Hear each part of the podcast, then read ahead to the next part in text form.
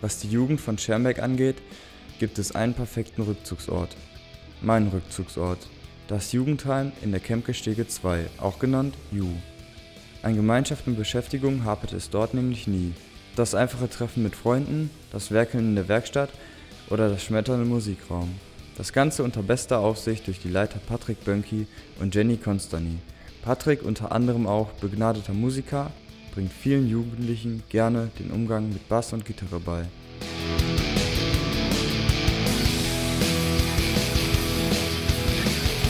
Das Ju Schermbeck bietet auch weitreichende Angebote für Kinder und Jugendliche an. So steht das Ju stets für Jugendliche offen und heißt diese willkommen.